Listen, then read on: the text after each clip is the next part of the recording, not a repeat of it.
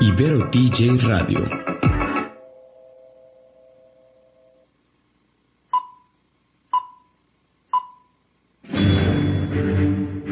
Una charla con amigos sobre los acontecimientos cinematográficos lo puedes encontrar aquí en la esquina del cine.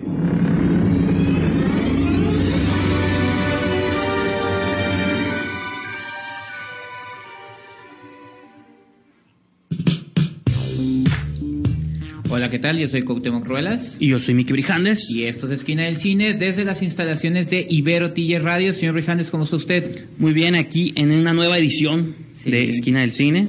Y pues eh, así dice el título. Cada vez es más fácil escucharnos. Ibero TJ Radio está en otras plataformas.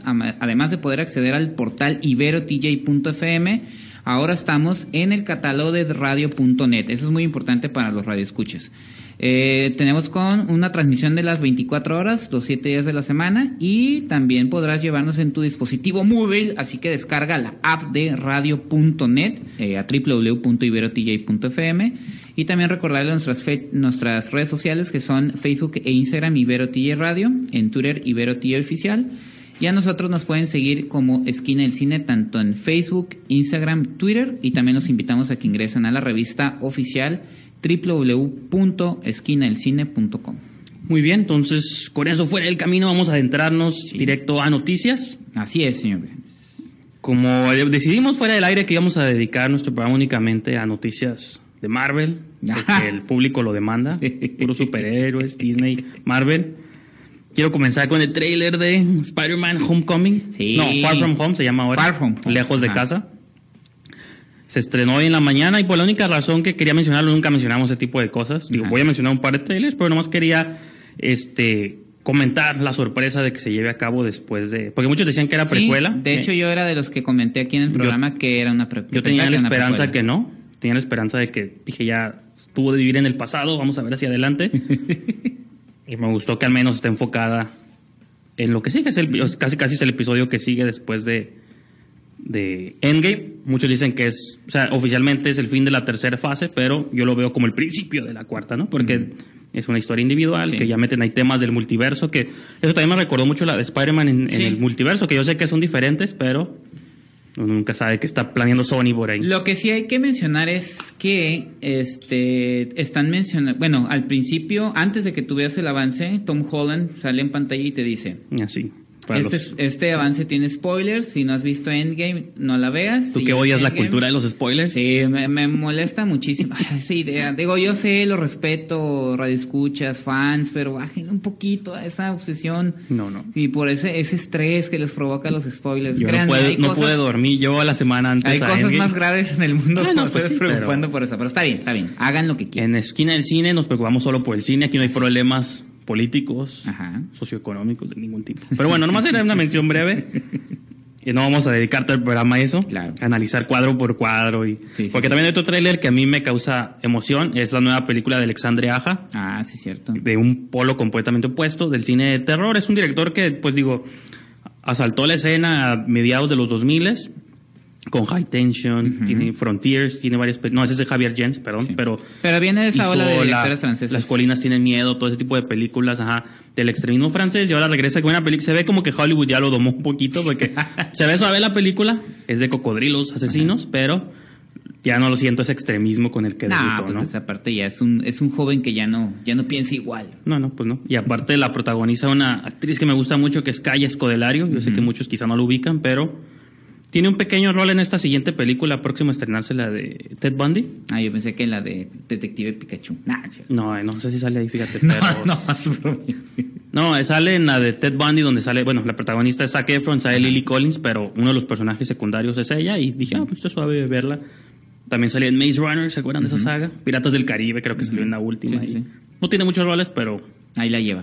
ahí, ahí va, ¿no? No, y digo, una película producida por Sam Raimi y dirigida por Alexandre Ajá, pues sí, suena bastante bien, ¿no? Y en otras noticias un poco más arty, vámonos hasta, el, hasta Europa, el Festival de Cannes. De un extremo a otro, hablamos de Spider-Man y ahora hablamos de Cannes. No, sabes que primero quiero hacer una mención rápida y a lo mejor esta nos toma el resto del segmento, pero eh, el Festival de Tribeca es el festival que se lleva a Ah, cabo, sí. este, se concluyó.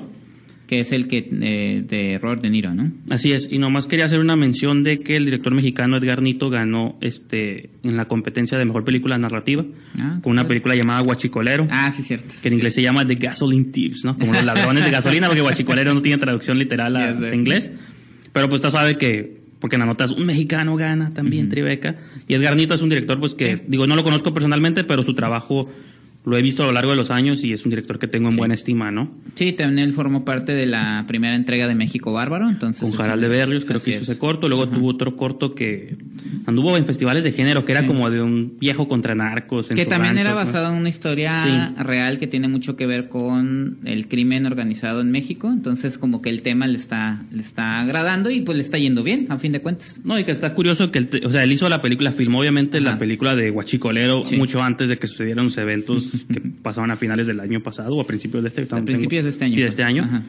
Pero curioso, o sea, es un tema que siempre ha estado ahí, pero antes de que saliera a la luz, esta película como que quedó muy, Sí. este, a tratar el tema, pues, ¿no? Que no trata ese tema específico, es como una historia de un chico que se dedica a eso, a vender gasolina, pero lo maneja de un modo, pues no sé cómo lo maneja, no hemos visto la película, pero ojalá eventualmente la podamos eh, revisar, ¿no? Y finalmente lo que quería mencionar de Cannes es que hace unos programas yo había mencionado que había sido sorpresa que la película de Tarantino no se Sí. iba a exhibir ahí. Pero pisaron el acelerador, No sé qué pasó. latillaron algunos empleados de edición. Canes llegó y le pagó a Tarantino. Sí. "Ey, no puedo acelerar la edición. Y resulta que sí se va a exhibir, ¿no? Ahí, ahí, ahí, la, vas- ahí la terminas de de editar en, en Cannes, ahí antes de que salga, como cuando Sergei Eisenstein, el director Sí, sí. ruso. No, y fíjate, anunciado, o sea, aparte del jurado está Alejandro González Iñárritu, eso está suave, Yorgos Lántimos también está invitado como juez, Pavel Palikowski, ¿se acuerdan? De Cold War, y otra actriz que me encanta, El Fanning, está de parte del jurado, Qué padre. así que están abarcando diferentes áreas. También eh, quería mencionar, yo no sabía que Nicholas Winding Refn tenía una miniserie que está próxima a estrenarse, va a debutar ahí en no lo Cannes sabías también. tú, menos yo, maestro. No, una serie con Miles Teller, que son como dos policías de Los Ángeles que lidian ahí con ¿En situaciones callejeras. o qué? O- No sé, pero dice que se va a proyectar el mo- próximo estreno de Nicholas Winning Refn Ah, en la ok. sección de... Ya están abriendo mucho esa parte, ¿no? Porque si te acuerdas que David Lynch ya estrenó su última temporada de Twin Peaks. Así es, Gaspar Noé también trae otra película llamada Luz a Eterna, así que... Y acaba de estrenar Clímax, ¿no? Anda con todo este joven, entre muchos, muchos otros, ¿no? Pero, ¿te parece, Cuauhtémoc, si vamos a una pequeña pausa musical? Y continuamos con más de Esquina del Cine. Yo los buscaré. Los voy a encontrar. Si eres un cinéfilo, tenemos un lugar perfecto para ti en la esquina del cine. Pues ya estamos de regreso aquí en Esquina del Cine por Ibero TJ Radio. Yo soy Cuauhtémoc Ruelas. Yo soy Miki Brijandes. Y señor Brijandes, ya pasamos la primera sección de noticias y ahora vámonos con la sección favorita De los niños. de los niños y de usted. Este, estoy preocupado porque no ha llegado el contrato. Siento que si no llega el contrato usted se va a ir de Pero ya, porque- ya me resigné, dije, Ah, no, ya pues, está. También está suave lo demás de Que nos escuche Canacine, ¿por qué Así no? es. ¿No? Que vean que le hacemos Sí. publicidad a un sistema que sí existe, digo, los americanos tienen su box office mojo. Sí, claro. Esta es nuestra versión latina. Canacine, lo que no sé, o tú lo has platicado alguna vez con esta con Majo de Cine, Cine Tonalá. Que si había un registro de las carteleras independientes como Cineteca. Sí, y- eh, creo que, no, o sea, Canacine creo que es el, el sitio que le hace la difusión, pero creo que hay una compañía aparte que es la que hace la contabilidad, pero sí que de los votos, ¿no? Como siempre está el INE, pero tiene su compañía que le hace todo su trabajo.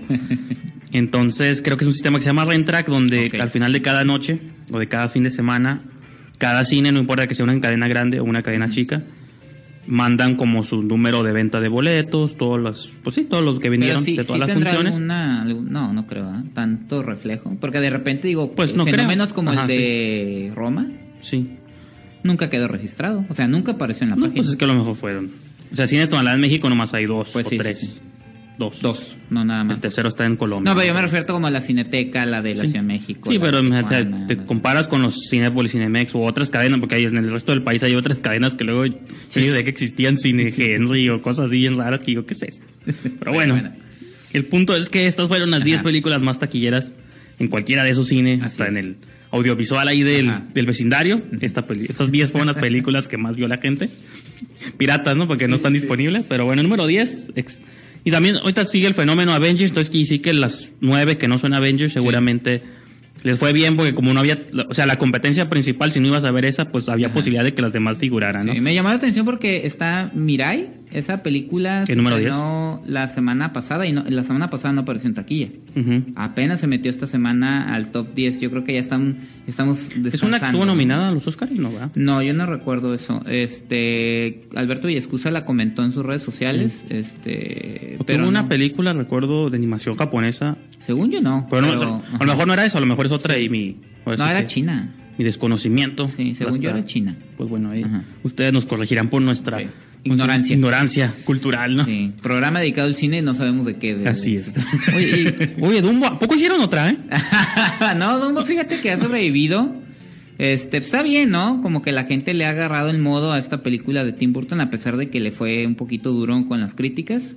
Se dividió, más en contra que Sí, sí. a favor. Pero y fíjate, a mí se me hizo, nos hizo, bueno, a mí se me hizo Sí, decente. ¿no? Dije, Tim Burton se levantó del sillón un par de veces, ¿no? Sí, de su apoltronamiento Y ya. tu famoso apotronamiento, digo, se levantó dos que tres veces y dije, ah, mira, como le- dirían Kiss y Trino, ¿no? Un señor ahí apoltronado. y ya. Viviendo de sus glorias. Eh, una película que, platícanos cómo estuvo Agente Cero, Cero Gato. no fui No sabíamos verla. qué es, ni de dónde salió, ni quién la hizo. ¿Es norteamericana? Porque la en Estados Unidos y hay como estudios No, es independientes aquí, que sacan animaciones. aquí acá se estrenan películas así que no O sabemos, francesa. animadas que no sabemos de dónde vienen ni quién las hizo, del príncipe encantado. O rusas, ¿no? así, que dices, bueno, Ah, la del príncipe encantado sí era norteamericana, pero Sí. era de una casa de animación. es que ahí es lo malo que ahí sí a Pixar y a Disney, o en- todavía hay Illumini- Illumi- ¿cómo se llama? Illumination Studios. Sí, pero si tampoco están proponiendo nada bueno, pero es decir, si quieres seguirte con la que sigue. Sí, Parque Mágico, el número siete sigue Parque, Parque Mágico, Mágico. no es ni Pixar ni nada, pero es una película que le está yendo bien, que ha tenido buenos comentarios, que no tuve oportunidad de ver, pero este he escuchado que está que está este ahora sí que pasable, que está amable, que es una película. Mi sobrino la vio y dijo, "Pues es como para mi hermanito." Sí. No, ya, ya tiene un mes completo una exhibición. Esta es una película de Paramount Pictures, Ajá. que ahorita están Pero te digo que no es necesariamente Pixar ni que ahorita están bajo el ojo de Ajá. todo con la de Sonic. ya sé. Ah, pero la van a rediseñar, ya dijo. Qué loco. Eso lo hubiéramos hablado en comentado en noticias, Ya porque sé. Sí, sí, dicen que es un fenómeno nunca antes visto, pues Ajá. una vez que la película está terminada, Bueno, yo sí me acuerdo terminada. que pasó con Green Lantern, que cuando sacaron un Ah, avance bueno. criticaron Sí, pero, algo bueno, de los bueno, ojos cierto. y lo rediseñaron. Entonces, pero eran los ojos, pues no el mono completo. Y hablando de películas raras que se cuelan los videohomes de Bruce Willis no, ahí. los videojuegos. ¿Los videohomes? Mira que qué interesante. O sea, así es un tema a tratar un poquito en mí es de esos videohomes No, de Bruce Willis. Es un poquito el tema a tratar, un poquito, digamos. Adrian Brody, otro actor que Sí, que ya está. ya está ahí también. Para el siguiente bloque donde vamos a hablar de otra producción china. China está produciendo blockbusters y está interesante el fenómeno porque así como tienen estos blockbusters donde meten eh, actores de Hollywood para jalar la taquilla, también tienen películas como The Wandering Earth o el proyecto Tierra Errante que sí son sin necesidad de actores extranjeros y están generando blockbusters de las casas productoras este Alibaba creo que es una.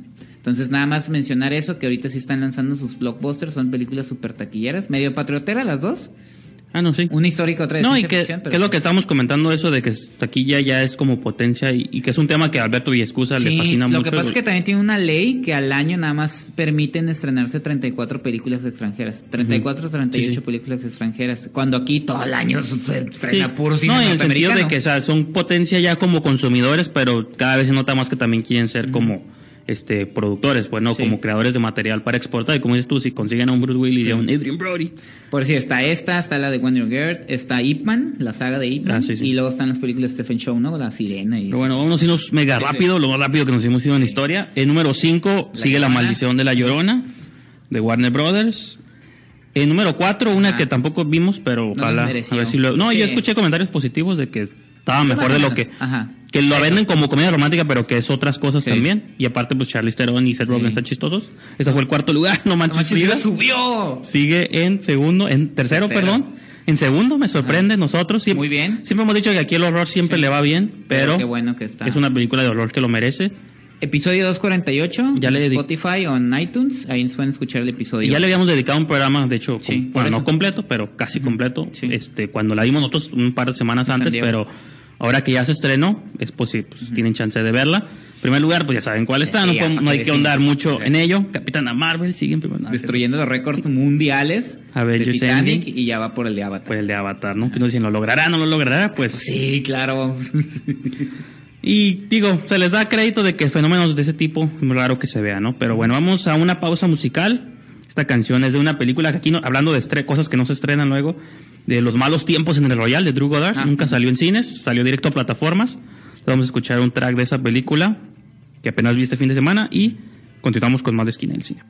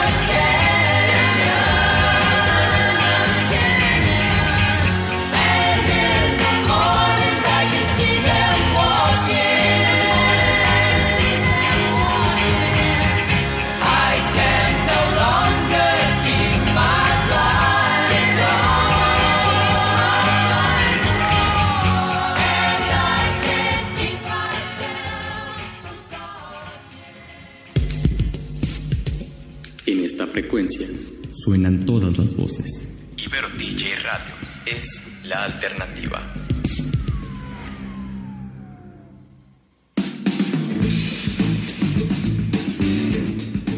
Pues ya estamos de regreso aquí en Esquina del Cine por Ibero TJ Radio. Yo soy Cuauhtémoc Ruelas. Y yo soy Miki Brijandes. Y señor Brijandes, pues ya pasamos la segun- el segundo bloque de taquilla y ahora nos vamos con el de ¿qué será? Streaming, este Así es, entretenimiento en casa. Estrenamiento en casa. Ajá. Su renta de la semana en Blockbuster. ¿se? Ah, y pues también decirles a nuestros eh, seguidores en redes sociales que estamos ahorita en vivo. O sea, nos pueden seguir por Ibero TJ Radio en Facebook y también por Esquina del Cine, Esquina del Cine en Facebook. ¿Sale? Así es, este segmento está transmitiendo, está, sido, está siendo transmitido Ajá. simultáneamente. Nos estamos haciendo bolas, Cuauhtémoc, ¿qué nos pasa? La cámara nos Sí, sí. pantalla, nos impresiona. Sí, que sea sin cámara. Como. Wayne's World, ¿no? sí, ya sé. Trabados, ¿no? Pero bueno, pues sí vamos a hablar de series y que otra serie ahorita parece que nomás existe una, ¿no? Todo el mundo está hablando de Game of Thrones.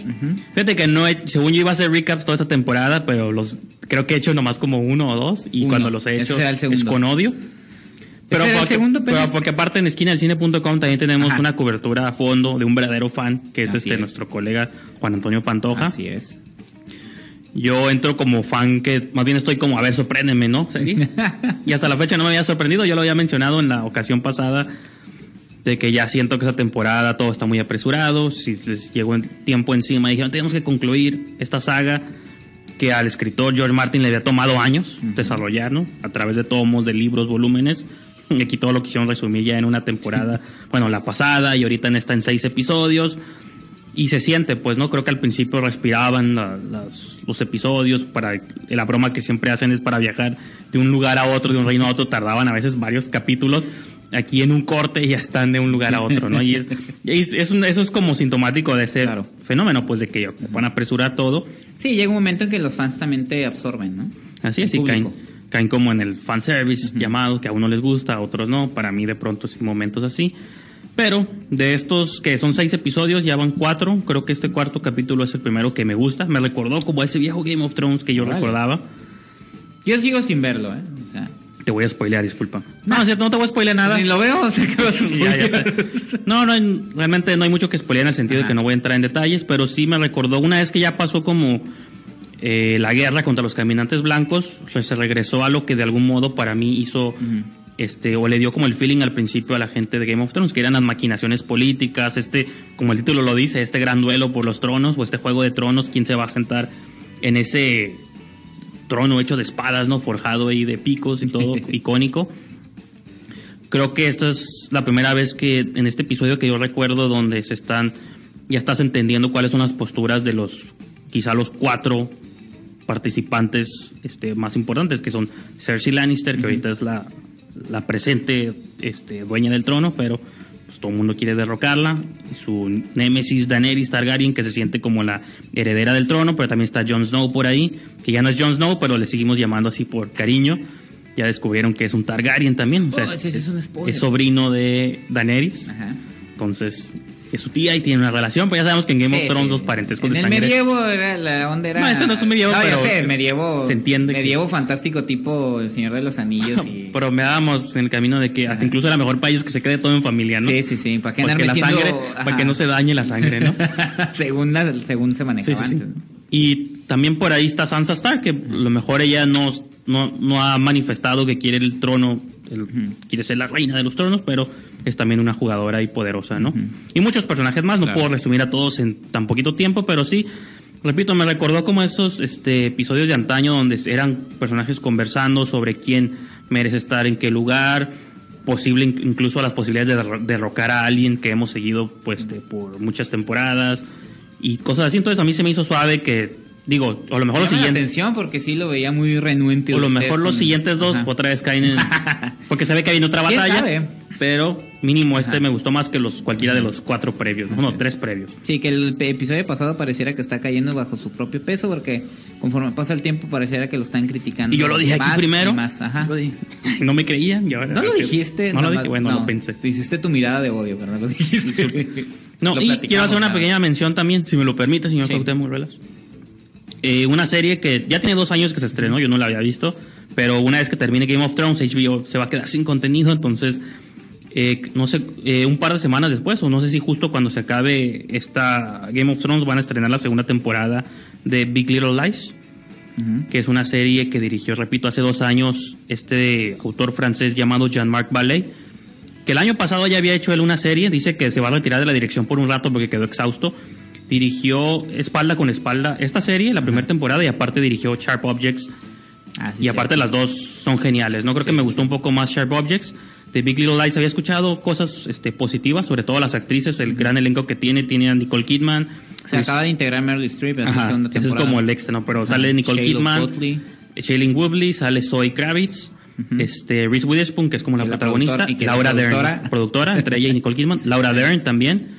Entonces, está muy suave esta, eh, porque es la dinámica sobre cuatro, bueno, sobre cinco mujeres, cada una tiene distintos problemas en casa, pero no son, no son problemas tan telenoveleros, sino son como con matices, ¿no? De que a veces es fácil como entender las posturas de ellas, a veces no, pero está suave porque te quiere pintar cómo, luego aparte todo lo intercorta. Me gusta mucho el estilo cómo dirige y cómo edita sus segmentos, porque Sharp Objects también lo tenía mucho.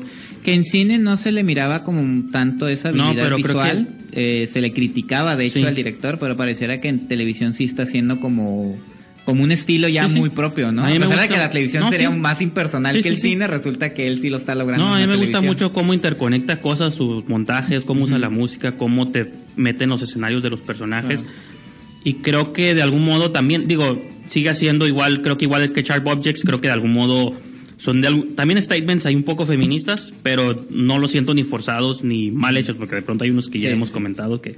Sí, no, hay maneras de hacerlo orgánico, o sea, que sea Sí, porque son... natural, pues. Sí, como que son cinco mujeres que Honesto. se van conociendo, cada una tiene, repito, diferentes problemas en casa, eh, de abusos, violencia o simplemente de chismes, porque se maneja mucho, como el título lo dice, Sí. se manejan muchos chismes y decires de lo que hacen ellas y no hacen y cómo crían a sus hijos. Entonces, si te pinta un panorama eso y todo va apuntando hacia un gran crimen que se lleva a cabo. Te lo, desde el primer episodio te lo menciona, no es spoiler, pero al final pasa algo y te dan a entender que quizá una de esas cinco fue la culpable. No está, repito, está curada todo como lo plantea y pues ya me dejó como anticipando la segunda Y todo temporada. esto lo pueden ver en HBO, amiguitos, no nada más Netflix. Así es, hay otras opciones. Otras opciones. Entonces, bueno, ¿te parece? Y vamos a una pequeña pausa, Cuauhtémoc, y continuamos con mucho más de Esquina del Cine. Ibero TJ Radio. Sonidos en común. Para una nueva conversación.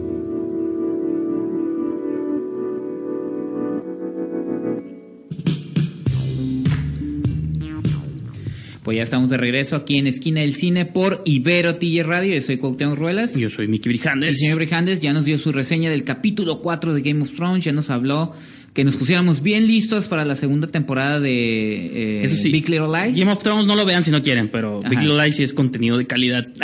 avalado por- necesitamos, por ti. necesitamos como un sellito, así como... Bueno, los dos programas están avalados por HBO. Ah, no, pero ya es que Rotten Tomatoes tiene como un sello garantizado Ah, sí. fresco. Nosotros ocupamos un sello de esquina Ajá. del cine Ajá. garantizado, esquina del cine. Pues ahí, ahí, ahí nos juntamos en la oficina, ¿qué le parece? Diseñadores los invitamos, semana. diseños un logo, no les damos nada, pero una mención aquí al aire. Ah, que por cierto, por ahí luego les tenemos una, una nueva noticia para Pero del Cine. siento que yo hablé mucho en el segmento pasado, Cuauhtémoc, entonces te parece este segmento lo compartimos. Ajá. Platícanos de una película, hablando de películas chinas, misteriosas, que viste este fin de semana. Sí, fíjate que esta, esta la vimos en, en Net, bueno, la vi en Netflix porque la distribución... Yo vi a- 10 minutos, pero Ajá. me dormí.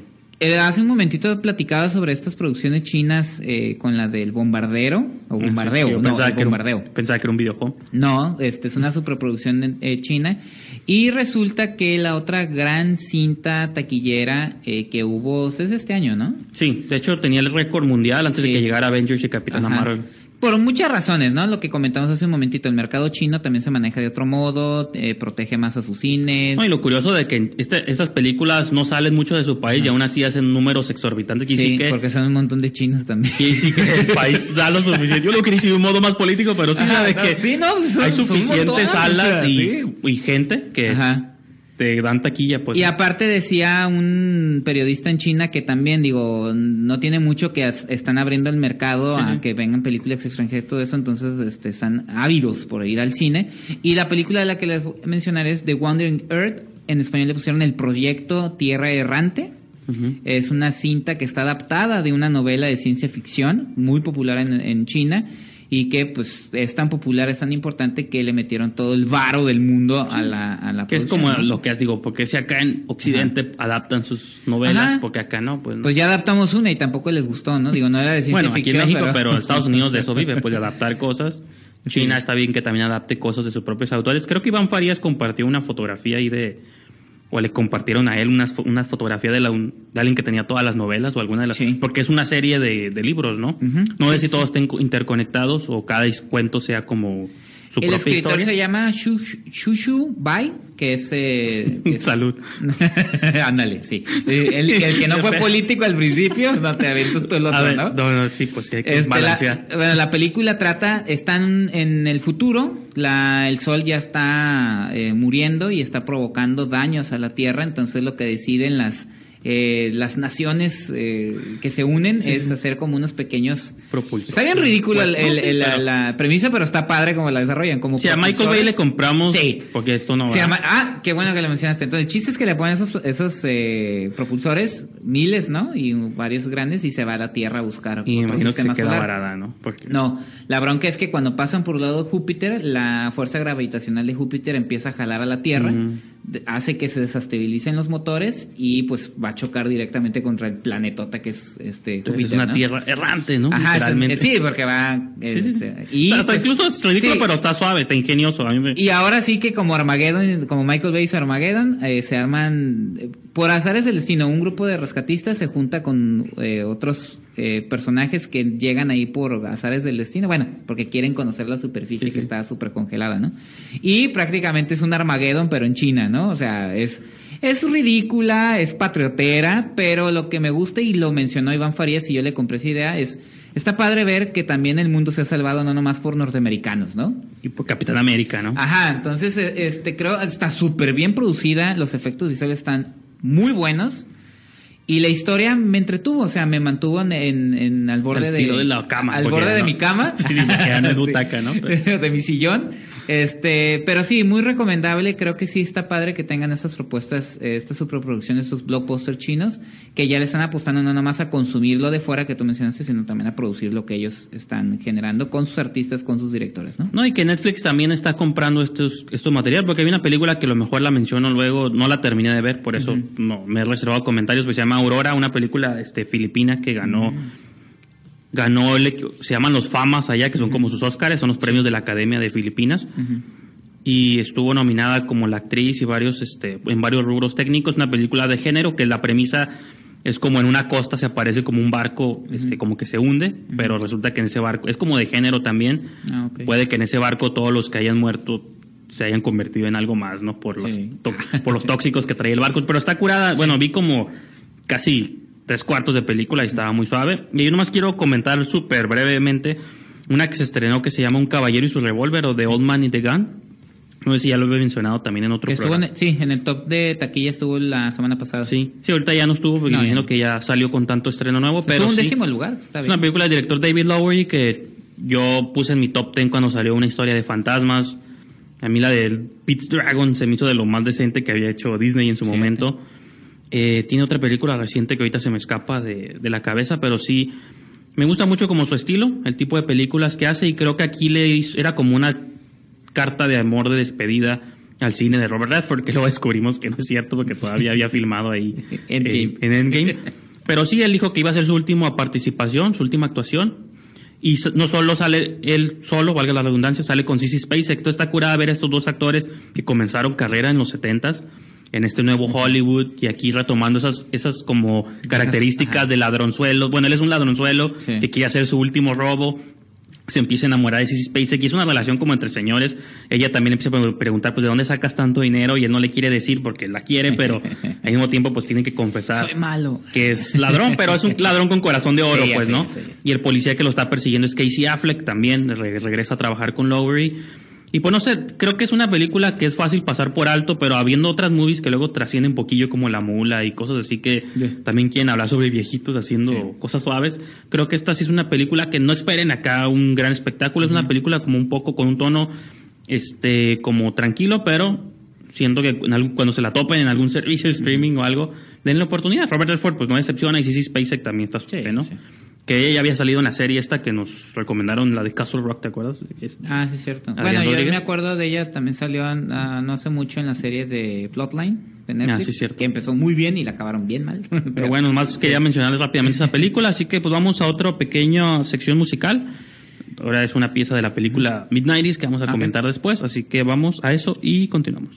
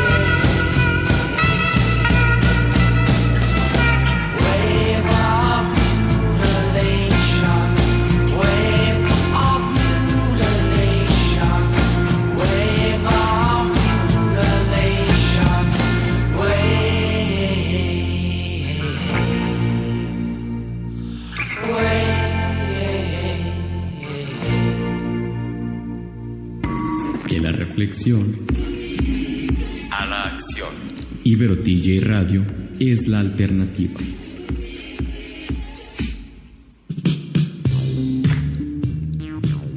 Pues ya estamos de regreso aquí en Esquina del Cine por Ibero TJ Radio. Yo soy Cuauhtémoc Ruelas. Yo soy Mickey Brijandes. Señor Brijandes, ya hablamos de eh, Proyecto Tierra Errante, ya hablamos de Un Caballero y su Revólver. Y es. ahora, ¿de qué vamos a hablar?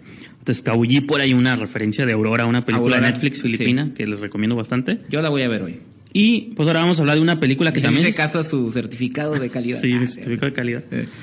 Este, vamos a comentar una película que a mí me sorprendió de entrada que se estrenara en cartelera comercial. Yo siempre me da risa que este Cinepolis Click tiene una sección que se llama películas que no se estrenaban Sí. en cines, ¿no? Me da risa porque el cinismo hasta de ellos, ¿no?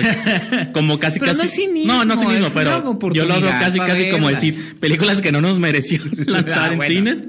Sí. No, porque ahí voy viendo, o sea, este fin de semana vi esta de Drugo, la la de Malos Tiempos en el Royal. Es en Cinepolis Click, ¿no? Esa la lanzaban en esa sección Sí. de que no se estrenó en cines, porque aquí en México no salió. Ahí está Mandy. ¿no? Hace un par de, ah, sí, ya tiene un mes que sacó Mandy, hace unas semanas estrenaron la del The Frontrunner, esta película de Jason Ah, Reitman cierto. con Hugh Jackman, que De también hecho, está muy buena. También ahí subieron la de. eh, la que estuvo nominada al Oscar por mejor guion de Paul Schrader. Ah, sí, la Ethan de con Ethan Hawke. Ajá. Ya no me acuerdo. Cuarta reforma, ¿no? Sí, algo, Ajá, algo de Reforming, Fourth Reform. First Reform, en inglés es First First Reform, Reform, aquí le pusieron la iglesia no sé de Ajá, qué. Metodista. Entonces me refiero a que esa sección para mí es, digo, ah, que ahí meten lo que... Ajá. Para mí es... ¿Y tú piensas que iba a estar la, la de Sí, la película Midnight. que vamos a hablar ahorita, que es Midnight o en, los 90? Dije, esta es una película perfecta para esa sección. No, aparte se otra, fíjate que este habíamos visto el año pasado yo y Alberto Villescusa que se llama Eighth Grade. Ah, sí, Que también es- ya. La acaban de subir apenas. Sí, Sí, sí, sí. Y también no mereció este. Y son, lo malo es que son películas buenas y es donde entra este como mi odio Sí. al comercio, donde luego se estrenan cosas que dices, neta, le, le diste un espacio Sí. a esto cuando hay películas y muy déjate buenas. tú que se estrenen. Que llegue una copia a Tijuana. Pues sí, aparte, porque siempre es de que el burro se queda en Sonora y no llega acá con la copia, ¿no? Pero bueno, no le robemos más tiempo a Mid-90s. Una película dirigida a Jonah Hill, supera prima, me parece, este, en largometraje. Es una combinación entre niños no actores y en actores ya reconocidos como Lucas Hedges, Catherine Wirestone. Ujú. Este, ¿quién más sale por ahí? Pues no- bueno, ellos dos son como los más conocidos. Y pues así que es como el título dice, es una historia de época. ubicada a mitad de los 90, Sí.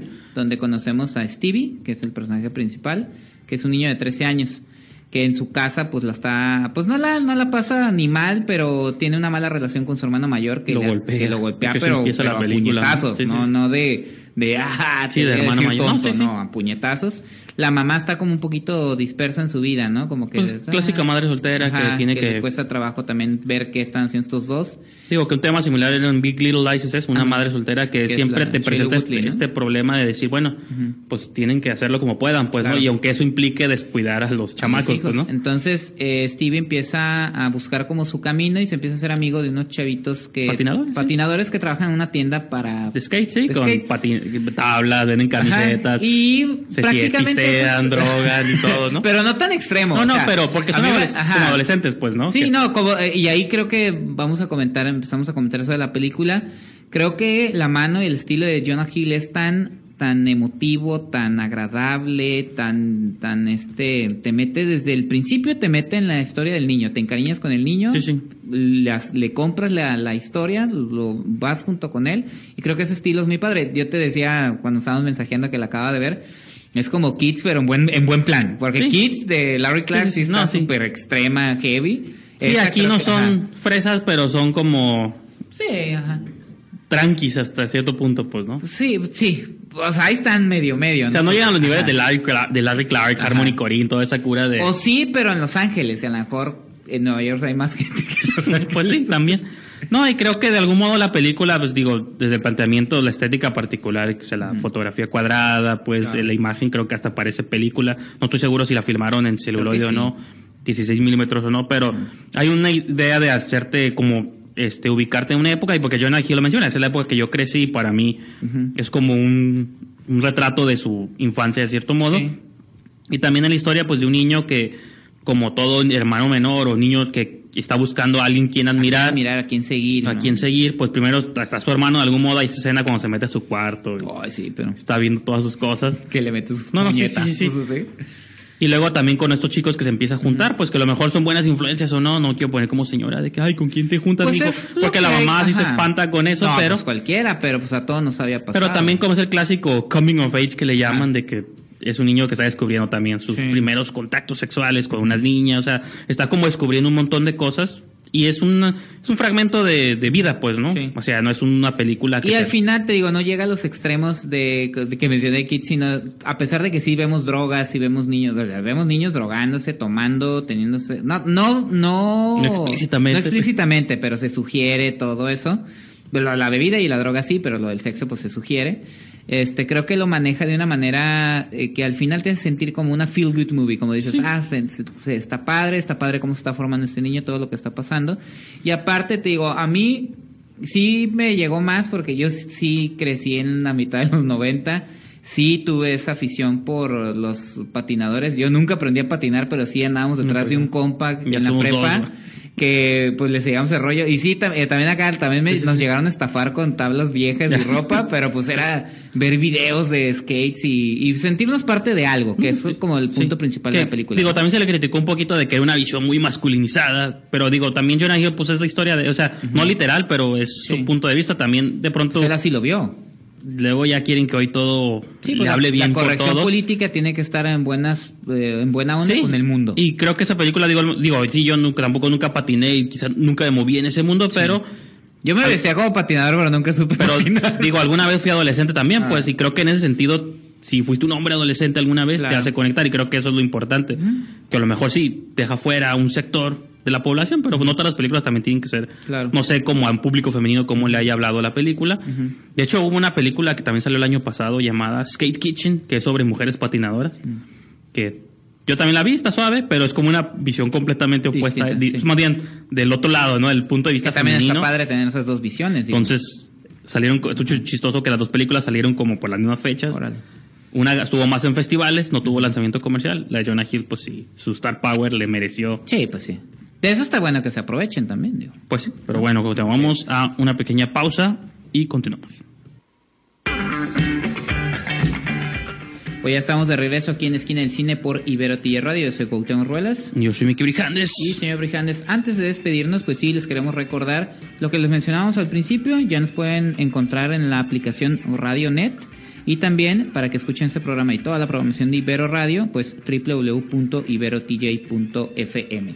Eh, nosotros nos pueden seguir tanto en redes sociales, Facebook e Instagram, Ibero TJ Radio, perdón, la- las oficiales de la estación, en Twitter, Ibero TJ Oficial, y a nosotros en Esquina del Cine en Facebook, Instagram y Twitter, y también se pueden meter a la revista oficial esquinadelcine.com, donde tenemos los recaps Así es. semanales de Juan Antonio Pantoja, reseñas de Javier Espinosa, Alberto Villescusa, Jorge Guevara, este Adrián Rodríguez, entonces para que ingresen. Y ocasionalmente nuestras Ah, sí, también. sí, sí, sí, pero no nos queremos Así sí, nos deslindamos de Sí, las- primero los colaboradores y después nosotros. Así es. Perdón, no quise.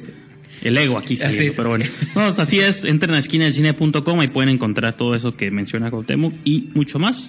Todas las semanas siempre hay contenido nuevo y fresco y próximamente habrá muchas más cosas. Así que yo creo que con eso los dejamos esta semana y nos escuchamos para la próxima. Corte y queda. Nos escuchamos en la próxima emisión aquí en la esquina del cine, solo por Ibero TJ. Y aprendes esto, Chenchito. Mientras cómanos, ámenos y bébanos, man que no trabajenos.